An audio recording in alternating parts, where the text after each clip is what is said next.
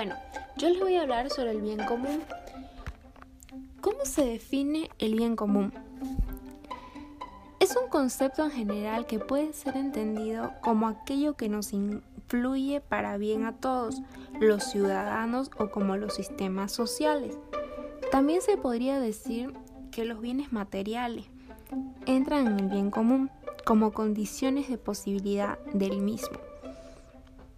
Integrados la verdad, eh, la belleza, la paz, el arte, se podría decir, la cultura, la libertad, eh, la tradición y la rectitud de vida, todos estos pueden ser bienes comunes que concretan de algún modo el concepto abstracto y trascendente del bien común.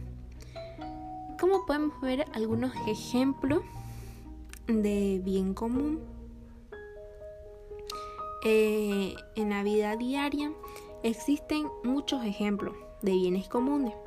Los, los espacios naturales, eh, las lagunas, las montañas, eh, los ríos, la selva, es decir, donde todos se pueden beneficiar de ellos. Ahora se podría ver igual las concreciones del bien común.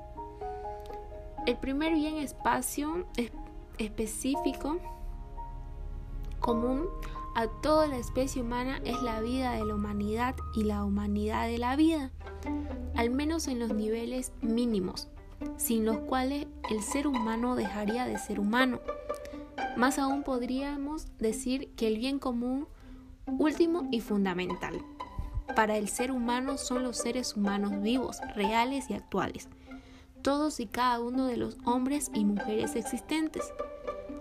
Hacer el bien común es hacer que los hombres y las mujeres sean.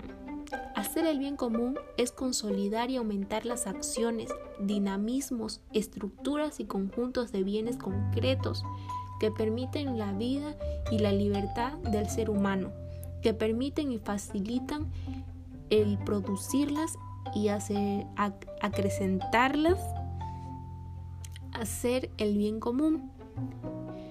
Es de algún modo abrir la realidad, crear posibilidades humanas.